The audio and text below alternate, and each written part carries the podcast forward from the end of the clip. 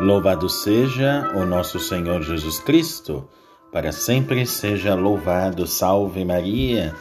Meus queridos irmãos e irmãs, estamos aí mais um dia, não é? Dia para a gente celebrar o dia dos grandes santos da igreja. Hoje, com muita alegria, nós queremos recordar santos que fazem memória na história da igreja.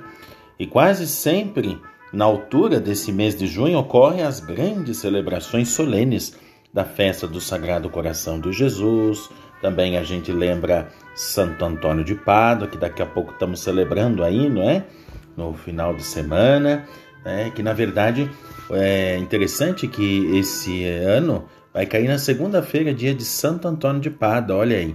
Né? Então, as paróquias, as capelas que estão preparando as suas novenas, os seus tridos, né? preparando com tanta alegria esse momento festivo de Santo Antônio. E logo depois, lá no meio do mês, temos a grande festa de São João Batista, aquele que anunciou o Cordeiro de Deus.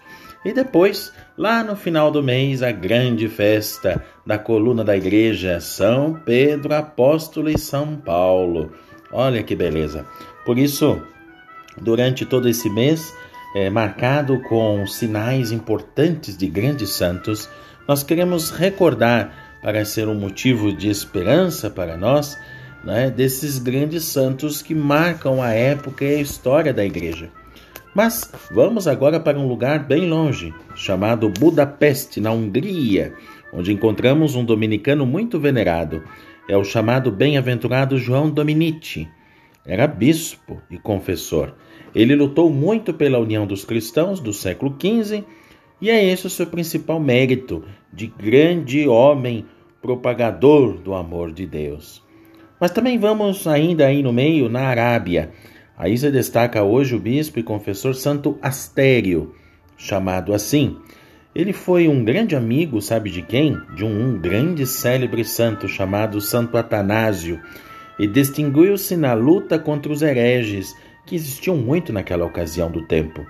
E olha, esse grande homem tem reafirmado com coragem a igualdade da segunda pessoa da Santíssima Trindade na defesa da fé, com o Pai e o Espírito Santo, contra os hereges, olha aí.